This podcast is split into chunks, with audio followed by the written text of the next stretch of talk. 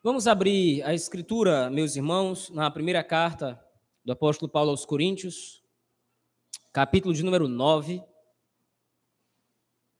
Com a graça do Senhor, nós concluiremos este capítulo lendo e meditando na segunda parte. 1 Coríntios, capítulo 9, do versículo 13 ao versículo 27.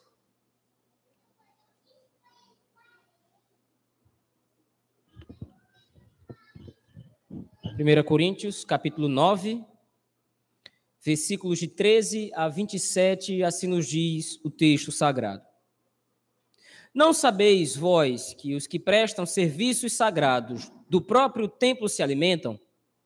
E quem serve ao altar, ao altar, do altar tira o seu sustento? Assim ordenou também o Senhor aos que pregam o evangelho que vivam do evangelho. Eu, porém, não me tenho servido de nenhuma destas coisas, e não escrevo isto para que assim se faça comigo, porque melhor me fora morrer antes que alguém me anule esta glória. Se anuncio o evangelho, não tenho de que me gloriar, pois sobre mim pesa essa obrigação, porque ai de mim se não pregar o evangelho. Se o faço de livre vontade, tenho galardão, mas se constrangido, é então a responsabilidade de dispenseiro que me está confiada. Nesse caso, qual é o meu galardão? É que evangelizando proponha de graça o evangelho, para não me valer do direito que ele me dá. Porque sendo livre de todos, fiz-me escravo de todos a fim de ganhar o maior número possível. Procedi para com os judeus como judeu, a fim de ganhar os judeus. Para os que vivem sob o regime da lei, como se eu mesmo assim vivesse, para ganhar os que vivem debaixo da lei, embora não esteja eu debaixo da lei. Aos sem lei, como se eu mesmo fosse, não estando sem lei para com Deus, mas debaixo da lei de Cristo, para ganhar os que vivem fora do regime da lei. Fiz-me fraco para com os fracos, com o fim de ganhar os fracos. Fiz-me tudo para com todos, com o fim de, por todos os modos, salvar alguns. Tudo faço por causa do Evangelho, com o fim de me tornar cooperador com ele. Não sabeis vós que os que correm no estádio, todos, na verdade, correm, mas um só leva o prêmio? Correi de tal maneira que o alcanceis. Todo atleta em tudo se domina. Aqueles para alcançar uma coroa corruptível, nós, porém, a incorruptível. Assim corro também eu, não sem meta. Assim luto, não como desferindo golpes no ar, mas esmurro o meu corpo e o reduzo à escravidão, para que, tendo pregado a outros, não venha eu mesmo a ser desqualificado. Amém, irmãos. Vamos orar ao Senhor nosso Deus, pedindo que Ele nos ajude na meditação em Sua palavra. Pai poderoso, este é o texto sagrado. Esta é a tua palavra. O Senhor inspirou Paulo, nosso irmão, a escrever este texto à igreja de Corinto, para exortar aquela igreja, Senhor, com relação às suas dúvidas, às suas dificuldades, a consolá-los e pastorear-lhes o coração. Assim como o Senhor, pelo mesmo Espírito que inspirou Paulo, direcionou esse texto a nós outros hoje com o mesmo objetivo. Então, Senhor, pedimos a Ti que nos ajude a compreender o texto. Aplica-o ao nosso coração, pastoreando, nos exortando, nos disciplinando, se preciso for, para a tua honra e para a tua glória. É assim que nós oramos, no nome de Jesus Cristo, teu Filho. Amém.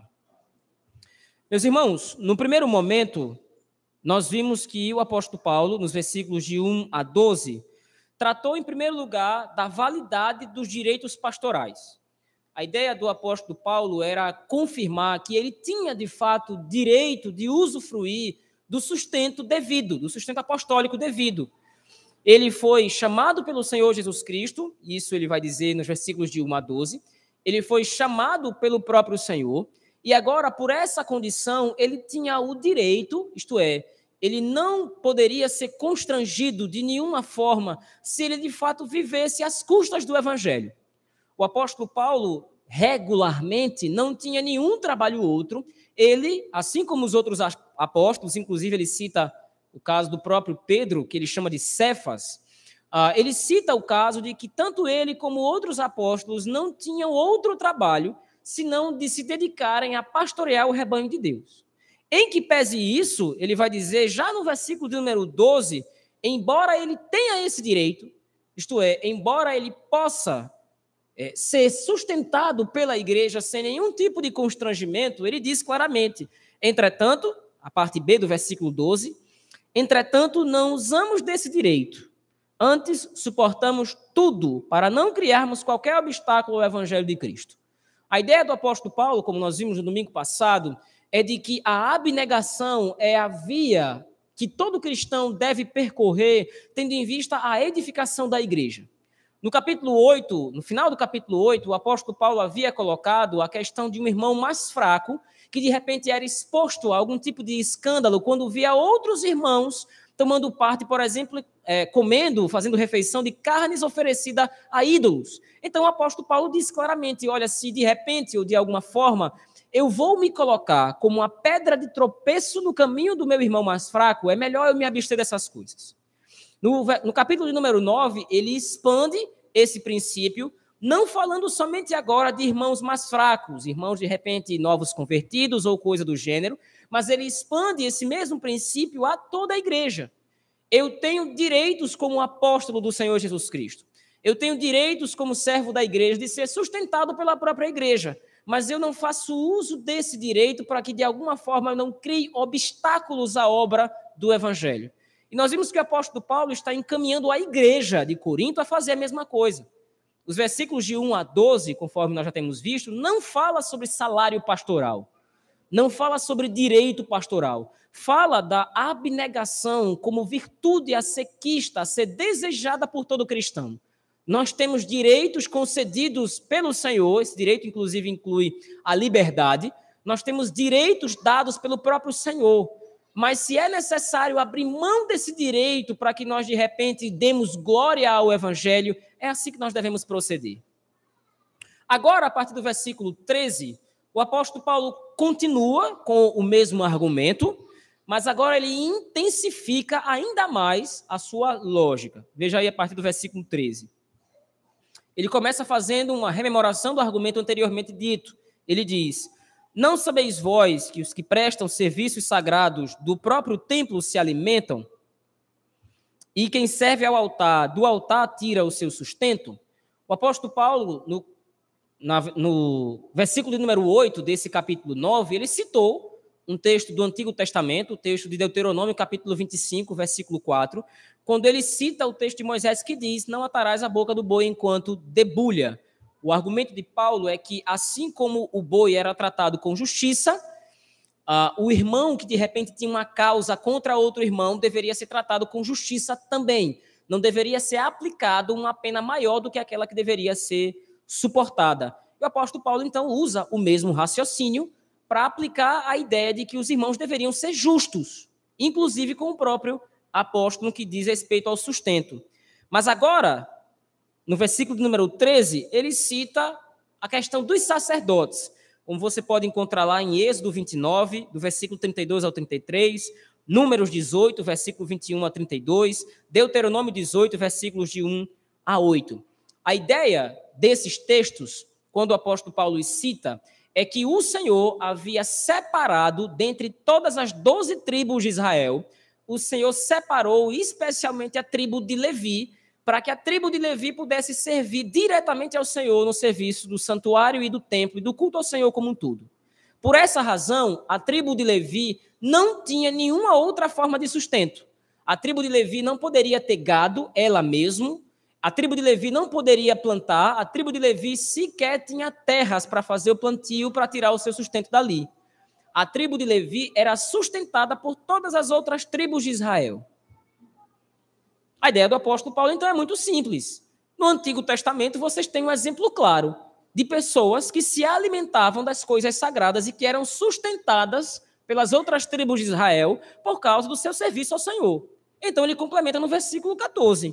Assim, isto é, da mesma forma como a tribo de Levi, assim ordenou também o Senhor, agora no Novo Testamento, ordenou também o Senhor que os que pregam do Evangelho, que vivam do Evangelho o argumento continua. O apóstolo Paulo está usando esse texto em relação a si mesmo e aos outros apóstolos. Ele tem total direito de ser sustentado pela igreja. Entretanto, em que pese isso, ele continua no versículo 15: Eu, porém, não me tenho servido de nenhuma destas coisas, e não estou escrevendo isso, colocando uma linguagem mais comum, não estou escrevendo essas coisas para que vocês então façam isso comigo.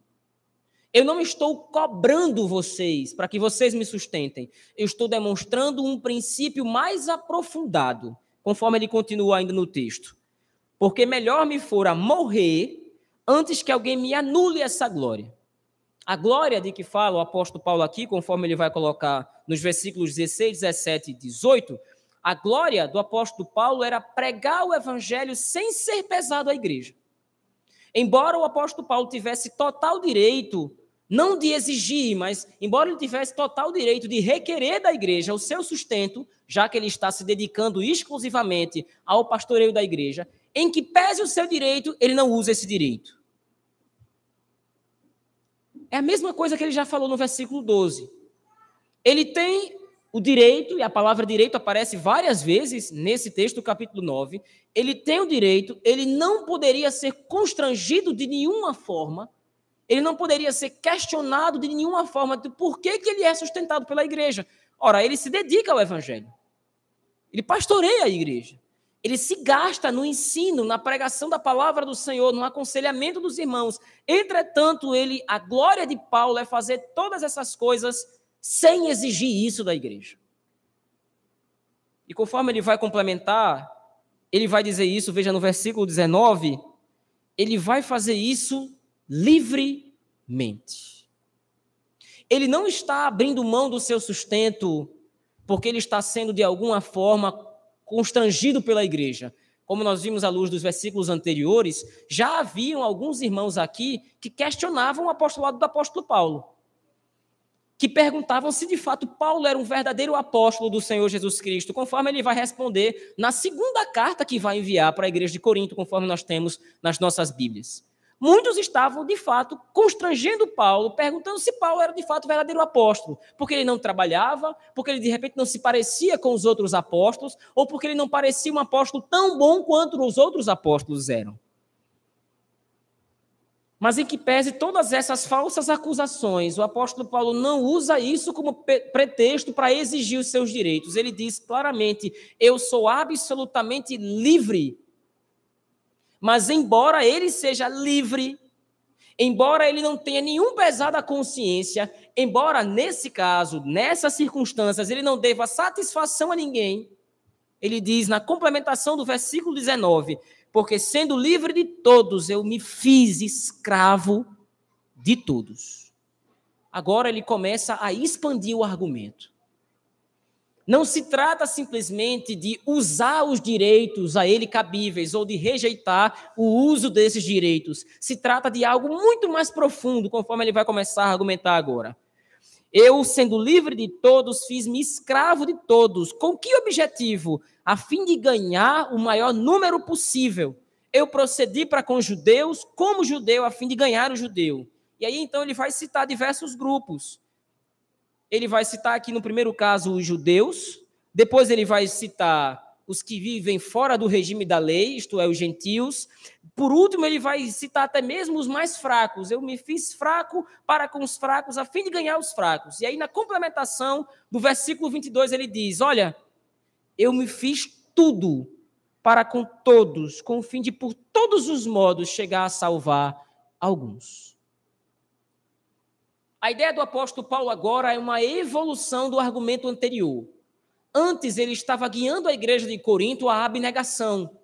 Antes ele estava guiando a igreja de Corinto a abrir mão, em algumas situações, em alguns momentos, a abrir mão dos seus próprios direitos, direitos concedidos pelo próprio Cristo, como a liberdade cristã e tantos outros direitos. O apóstolo Paulo estava dizendo: abram mão dos direitos para que prevaleça o evangelho, para que o evangelho seja glorificado. Mas agora ele está indo além disso.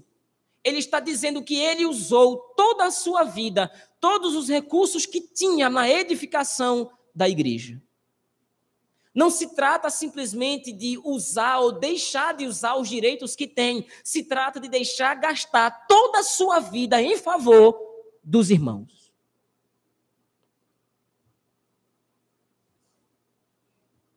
O apóstolo Paulo começou por baixo, começou na base. Muitos irmãos nessa igreja, como nós já temos acompanhado desde o capítulo 1, muitos irmãos nessa igreja eram extremamente arrogantes, extremamente egoístas e individualistas. Como nós vamos ver posteriormente, muitos eram tão egoístas que no momento da ceia do Senhor, a grande festa, o grande banquete que era dado, muitos comiam tanto que saíam da igreja para vomitar, para voltar para dentro da igreja para comer mais, para não dar lugar a outras pessoas. Impedindo outras pessoas de tomarem parte na ceia do Senhor e no banquete geral da igreja. O apóstolo Paulo então começa por baixo.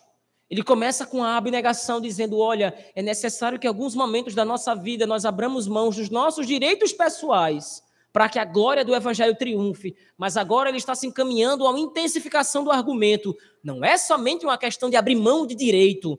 Nós precisamos usar toda a nossa vida em prol de outras pessoas, principalmente em prol dos irmãos. Ele agora vai colocar. Quando eu fui evangelizar os judeus, eu me fiz como judeu, eu falei como judeu, eu me comportei como judeu, em certo sentido. Mas eu tentei de todas as formas convencer os meus irmãos judeus sobre a verdade do evangelho. Quando eu me encontrei com gentios, eu me fiz como gentio, eu conversei com gentios, eu falei com gentios, eu tentei levar os gentios à fé. Quando eu me encontrei com pessoas fracas, quando eu me encontrei com pessoas de repente com falta de entendimento com algumas coisas, eu tentei usar a linguagem mais clara e mais simples possível, a fim de ganhar o fraco. E ele resume: eu, fi, eu me fiz de tudo para com todos, eu tentei de todas as formas, eu entreguei toda a minha vida em prol do evangelho para que eu pudesse salvar alguns. A ideia do apóstolo Paulo, de novo, é combater o egoísmo, a vaidade, o egocentrismo da igreja de Corinto. Assim como é desejo do Espírito tratar do nosso egoísmo, do nosso egocentrismo, da nossa vaidade hoje. Muitas vezes nós temos o pensamento pequeno, nós temos o pensamento mesquinho de achar que nós estamos abrindo mão de algum favor, de algum direito na nossa vida e nós estamos sendo muito bonzinhos com os nossos irmãos. Mas deixa que muitas vezes nós não estamos profundamente preocupados com os nossos irmãos e com a igreja em Cristo Jesus. A gente faz, a gente cumpre as nossas obrigações externas, a gente age da forma como é devida, a gente vem para a igreja, a gente conversa uns com os outros, mas o nosso relacionamento com a igreja é superficial. Eu não estou entregando a minha vida profundamente em prol do meu irmão.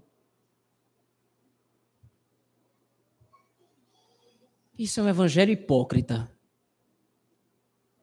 É um evangelho pequeno. Um evangelho pobre. Nós já temos enfatizado isso no domingo passado, mas não custa repetir, com certeza. A maior demonstração, o maior exemplo disso que o apóstolo Paulo está falando aqui, apesar do próprio apóstolo Paulo se usar como exemplo, mas o maior exemplo disso que está sendo ensinado aqui é o próprio Cristo.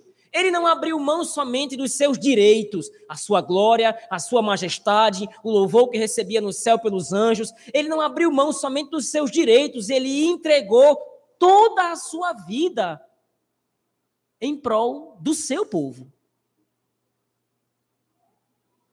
Cristo não abriu mão só do seu trono de glória, que é seu por direito. Cristo não abriu mão somente da sua majestade. Cristo abriu mão da sua própria vida. Ele encarna, ele vem como homem, assume a nossa natureza, o que já é humilhação. O Criador se colocar no lugar de criatura, ele já vem a esse mundo como um homem, ele encarna, além de ter encarnado, ele vem nas situações mais baixas e miseráveis possíveis. Ele é humilhado por pecadores, por homens iníquos, por homens maus e perversos. Mas ele vai até o fim, ele é sacrificado, ele é assassinado covardemente por homens maus e perversos, com o único fim de redimir um povo para a glória de Deus. E nós muitas vezes não queremos nos deixar gastar em favor dos nossos irmãos. E nós muitas vezes agimos com mesquinhez, olhando para a nossa própria vida, preocupado com o nosso umbigo, preocupado simplesmente com as nossas coisas, como é que nós vivemos, como é que nós estamos. Ora, como é que está o seu irmão? Como ele tem passado? Quais são as preocupações que seu irmão tem? Quais são as lutas que ele está enfrentando? Quais são as dificuldades espirituais que ele está enfrentando na vida dele ou na vida dela? E mais importante, será que não existe uma forma de você separar um tempo na sua vida para você ajudar o seu irmão? Será que você não pode sair um pouco da bolha da sua casa, da bolha da sua vidinha particular? Será que você não pode sair disso e entregar-se um pouco ao seu irmão, ajudando o seu irmão em algum aspecto da vida? Coisas pequenas, o apóstolo Paulo aqui, claro, no contexto do apóstolo Paulo, ele está falando da grande obra missionária. Ele viajou diversos, dezenas de quilômetros, ele viajou, viu cidades, conheceu pessoas, ele se entregou de todas as formas, como ele mesmo lista na segunda carta aos Coríntios, no capítulo 11. Ele se entregou de forma tão radical que ele foi assaltado, foi açoitado, foi pisado, humilhado, diversas coisas ele passou, mas o que o apóstolo Paulo leva a igreja de Corinto a fazer aqui não é exatamente a mesma coisa. Mas muitas vezes são coisas pequenas e corriqueiras no dia a dia. Quanto tempo nós gastamos por dia orando em favor de um irmão específico? Não é orar a granel. Senhor, visita o teu povo, ajuda o teu povo onde quer que esteja. Se tem um irmão passando de repente algum tipo de necessidade, vai lá e ajuda, ponto final. Quanto tempo nós gastamos por dia orando especificamente por um problema que você sabe que o seu irmão está passando? Quanto tempo você já dedicou aconselhando esse irmão, tentando de repente demonstrar para esse irmão, consolar esse irmão, exortar esse irmão no Senhor? Quanto tempo você gastou ou gasta da sua semana ou da sua vida nisso?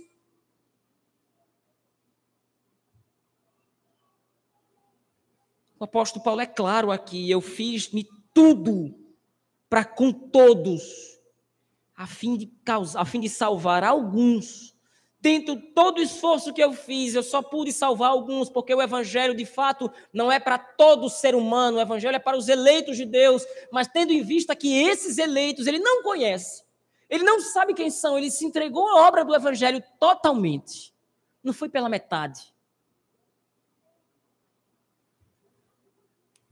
Ele complementa aí no versículo 23, eu fiz tudo, tudo faço por causa de do evangelho a fim de me tornar cooperador.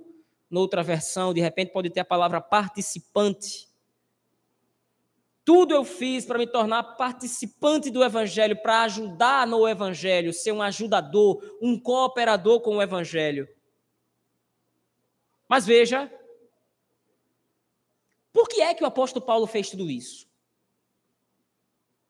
Por que é que ele se entregou dessa forma em favor do evangelho? O Evangelho não é uma obra de caridade.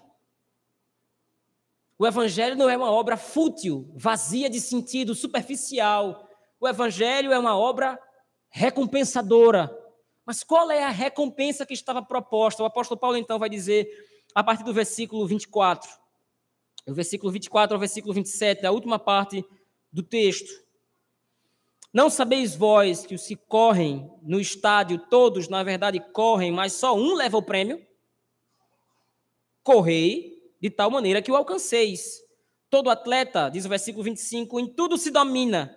Aqueles para alcançar uma coroa corruptível, nós, porém, a incorruptível.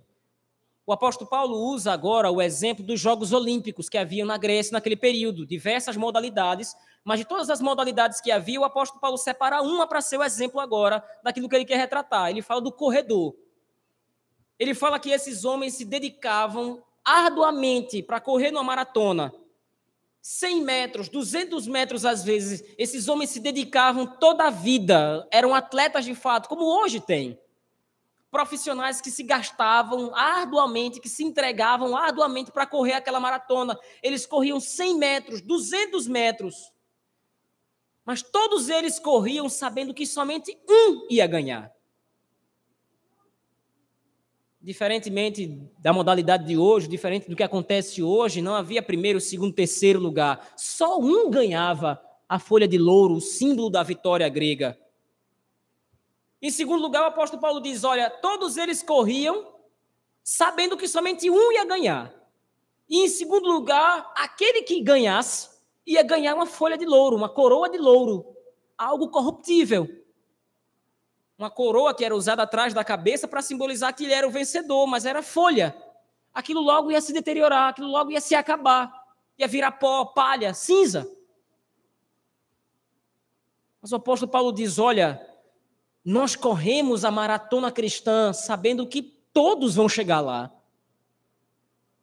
Nós não precisamos lidar com o pesado que vai chegar um só, ou um vai chegar, o outro não vai. Se todos nós corrermos a maratona, a maratona cristã, se todos nós nos colocarmos em a disposição do evangelho para a glória de Deus, verdadeiramente todos nós vamos chegar. Não existe uma competição entre nós para saber quem vai chegar primeiro, quem vai chegar por último de forma que eu me, me, importo somente comigo, com a minha vida cristã individualmente, e não me importo com a vida do meu irmão. Nós precisamos chegar todos juntos. Nós precisamos chegar na linha de chegada, todos igualmente. No pódio não vai subir um só. Vai subir todo o povo de Deus, vai subir toda a igreja. Quando Cristo retornar e coroar o seu povo, não vai ser um só que vai ganhar a folha de louro ou a coroa de louro, vai ser toda a igreja. Por que é que então nós não nos esforçamos, como ele diz no final do versículo 24, correr de tal maneira que o alcanceis? Por que, é que nós nos esforçamos dessa forma para ajudar todos uns aos outros a correr a mesma maratona? Cada um de nós tem dificuldades específicas na vida, mas nós estamos na mesma vida, nós estamos vivendo no mesmo mundo. Viver ou correr a maratona cristã sozinho é impossível, mas se de repente eu puder me, propo, me proporcionar, se de repente eu me colocar à disposição do meu irmão e o meu irmão se colocar à minha disposição, e se juntos nós cooperarmos uns com o outro, vai ser mais simples. Não é que vai ser mais fácil, mas vai ser mais simples. Em segundo lugar, é a coroa que interessa. Nós temos uma ambição. Nós temos um desejo final. Nós falamos isso hoje pela manhã. Nós vivemos muitas vezes como se a volta de Cristo simplesmente fosse uma história da carochinha. Mas agora o apóstolo Paulo fala que é algo muito real. Só que ele fala de uma outra forma, olhando para a coroa que estava proposta para ele. Os atletas, os maratonistas, os corredores, eles dedicam a vida inteira para correr atrás de uma folha de louro ou de uma coroa de louro, algo que vai se deteriorar, algo que vai ruir, vai se acabar. Nós corremos por uma coroa eterna. Nós corremos em prol de uma alegria eterna. O maratonista, quando ganha, ele sobe no pódio e fica muito feliz e muito contente com o que está acontecendo. Eu consegui, eu ganhei mas depois que acabam os jogos, acaba a alegria, tudo passa, ele vai ter que continuar correndo para tentar ganhar de novo e de novo, ele pode ser que não consiga de novo. Nós estamos correndo para alcançarmos a coroa eterna. A alegria que nós vamos obter do Senhor, ela é eterna e duradoura, vai durar para sempre. Por que é que nós temos dificuldade de nós sairmos da nossa vida particular? Por que é que nós temos dificuldade de abrir mão dos nossos egoísmos? Porque nós gostamos de viver assim. Nós gostamos de viver trancados dentro da nossa própria vida, sem nos importarmos uns com os outros. Nós gostamos de correr a maratona cristã, por mais difícil que seja, nós gostamos de correr a maratona cristã sozinhos. Porque se eu correr com outra pessoa, eu vou ter o trabalho por mim e por essa pessoa. Se eu me importar com outro, se de repente eu me doar por outro, eu vou ter que me preocupar comigo e com os problemas daquela pessoa. E eu prefiro me preocupar com os, com os meus problemas mesmo, porque de problemas eu já tenho muitos. Não é esse o sentimento que o apóstolo Paulo agora está tentando imprimir no coração da igreja de Corinto. E não é esse o sentimento que o Espírito Santo está tentando imprimir no nosso coração nessa noite. Você pode correr muito bem sozinho, mas se você corre sozinho, você está sendo um servo inútil. Você pode achar que vive muito bem a vida cristã sozinho, isolado na sua vidinha com seus problemas. Eu não estou tentando aqui, por favor, me entenda, não estou, não estou fazendo pouco caso dos seus problemas, não estou fazendo pouco caso da sua situação, mas o seu problema não é o único problema que existe no mundo.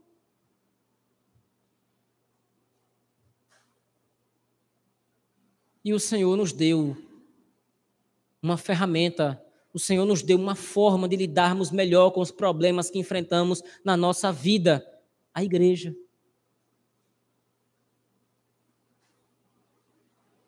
Se nós usássemos uns aos outros como ferramentas de processo de santificação, seria tão melhor. Se nós corrêssemos a maratona cristã de mãos dadas uns com os outros, arrastando os mais fracos, sendo guiados pelos mais fortes, se de repente nós corrêssemos a maratona todos juntos, como uma igreja, como um corpo, nós poderíamos enxergar que a vida cristã ela pode ser mais simples. Mais uma vez eu insisto, não é mais fácil. Difícil vai ser sempre. Mas ela pode, esse fardo pode se tornar mais simples de carregar, se carregado com outro. Mas o apóstolo Paulo continua, versículo 26. É assim que eu corro. Assim como me entregando em favor da igreja, me entregando em favor dos meus irmãos, é assim que eu corro. Não sem meta, não sem objetivo, eu não corro, assim eu luto, não como desferindo golpes no ar. Eu não estou correndo a maratona cristã de maneira inútil. Como é que alguém poderia correr a maratona cristã de maneira inútil, pensando em si mesmo, como disse anteriormente, como descrevi anteriormente? Mas ele diz: Olha, eu esmurro o meu corpo. Palavra esmurro aí, ela poderia ser melhor traduzida como eu espanco o meu corpo. É a mesma palavra que aparece outras vezes nas Escrituras com relação a espancar. Eu espanco o meu corpo e o reduzo à escravidão, para que, tendo pregado a outros, não venha eu mesmo a ser desqualificado. Por que o apóstolo Paulo usa aí a figura da, do espancamento, da autoviolência, do autoflagelo? A ideia que ele coloca é que é difícil fazer isso nem sempre com seu coração ele está tão inclinado a entregar a sua vida em favor dos outros.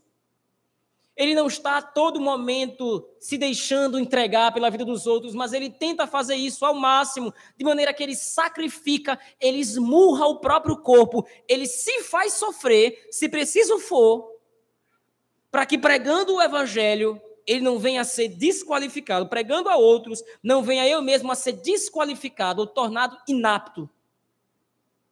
Se ele olhar somente para o próprio umbigo, se ele olhar somente para a vida dele, buscando simplesmente ele mesmo correr ou viver bem a vida cristã, ele vai ser desqualificado. Não está sendo sugerido no texto que ele vai perder a salvação, não é esse o ponto. Mas como cristão, ele terá falhado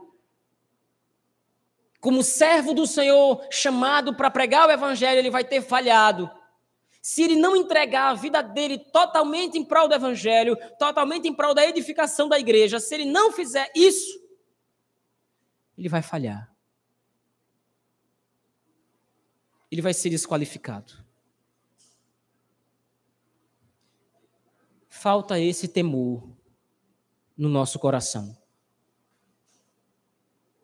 Nós buscamos a aprovação do Senhor em tantas áreas da nossa vida e nós nos esquecemos desta.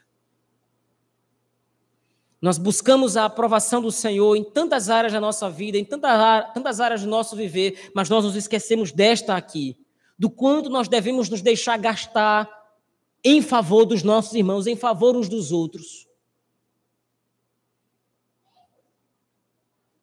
Em favor de que nós vivamos todos juntos caminhemos todos juntos a mesma maratona, a mesma carreira, que vai chegar ao mesmo destino.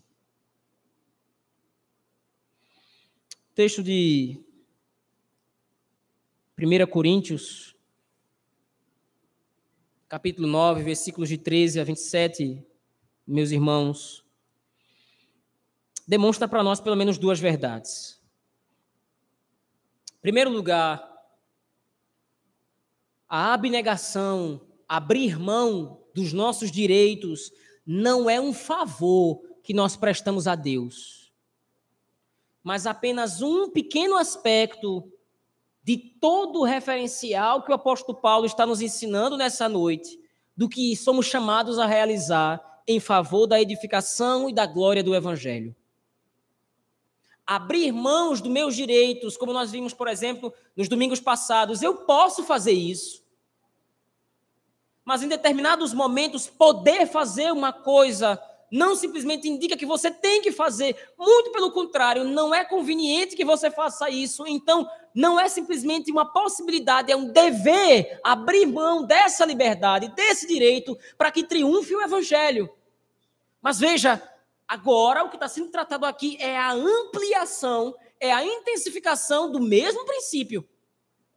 Eu continuo devendo abrir mão dos meus direitos para que triunfe o evangelho mas não é só abrir mão do meu direito, é eu entregar minha vida de um modo geral. Nós nos dedicamos, meus irmãos, a tantas coisas nesse mundo.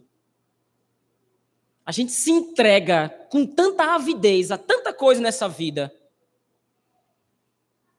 nós nos entregamos ao trabalho, nós nos entregamos ao estudo, nós nos entregamos aos nossos bens materiais, nós nos entregamos à nossa família, nós nos entregamos a tanta coisa de corpo e alma. Nós dedicamos horas e horas de serviço, de trabalho, suor, às vezes até sangue. Por que, que a gente não faz a mesma coisa com relação à igreja? O que está faltando nas nossas vidas? Deus descer do céu e nos falar essas mesmas coisas? O que está faltando nas nossas vidas, dentro do nosso coração? O que que falta nós compreendermos que a nossa vida não é nossa?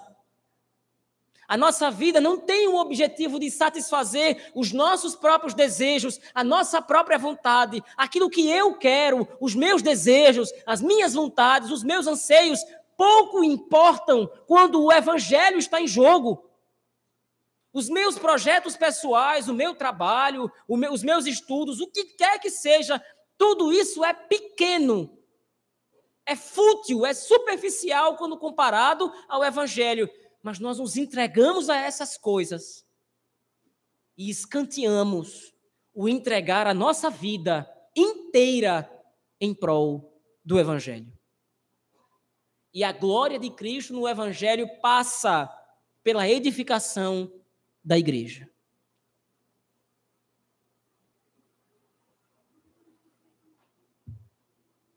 É muito fácil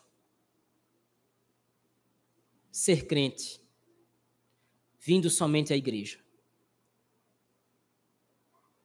É muito simples.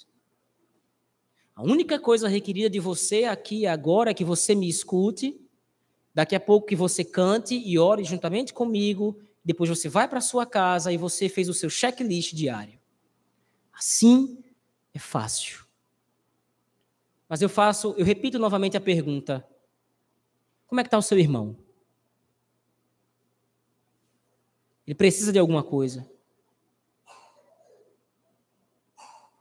Será que você conhece as necessidades dos seus irmãos? O que eles precisam? o que eles anseiam, as lutas que eles estão passando. O que é que você pode fazer para ajudá-los? Como é que você pode ajudar o seu irmão? Como é que você pode se entregar? Como é que você pode se fazer tudo em prol da edificação do seu irmão? O que é que ele precisa? Qual é a necessidade? De repente não é nada. De repente o que ele precisa é que você simplesmente se importe.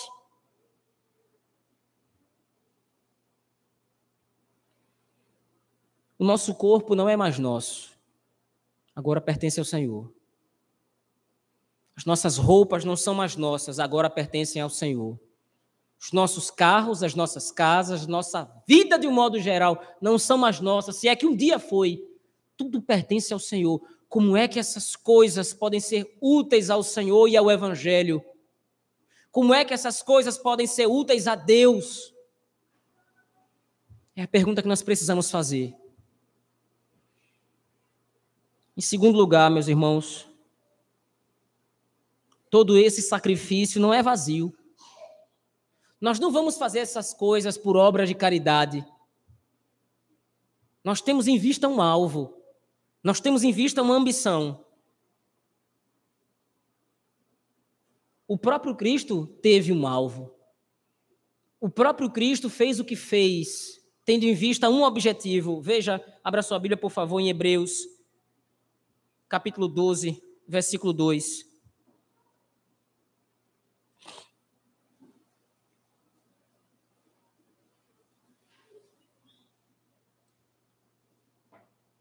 Hebreus capítulo 12, versículo 2, o autor diz claramente: olhando firmemente para o autor e consumador da fé, isto é, o referencial, o referente é Cristo Jesus, o qual, em troca da alegria que lhe estava proposta, suportou a cruz, não fazendo caso da ignomínia ou da vergonha, e está assentado à destra do trono de Deus. Por que foi que Cristo veio a esse mundo por que foi que Cristo suportou a cruz? Por que Cristo suportou ser humilhado? Por que Cristo suportou ser assassinado, ser morto? Por que foi que ele suportou essa todas essas coisas? Por causa da alegria que lhe estava proposta.